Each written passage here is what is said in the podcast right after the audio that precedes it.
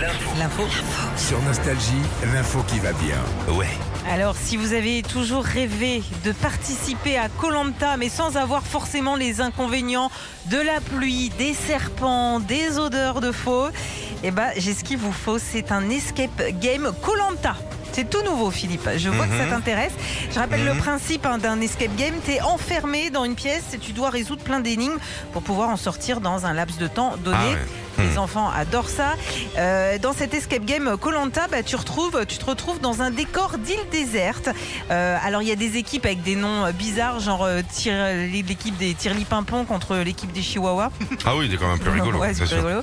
Tu dois résoudre plein d'énigmes. Tu as les mêmes épreuves qu'à la télé, notamment euh, euh, bah, le totem d'immunité ou l'épreuve des poteaux, la fameuse. Et euh, bah, c'est euh, vraiment comme à la télé parce qu'il y a carrément la voix de Denis Brognard qui te guide dans Ah. l'aventure. Écoute. Aujourd'hui, c'est vous qui allez vous mesurer les uns aux autres. Et à la fin, il n'en restera qu'un.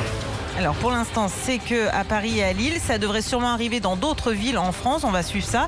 Et puis pour le coup, moi je trouve ça sympa parce que tu sais, t'es comme dans Colanta, mais à la sortie du truc, tu peux, euh, si tu veux, aller te faire un steak frites. Donc euh, Oui. tu vois. Mais tu sais dans Colanta aussi en ce moment.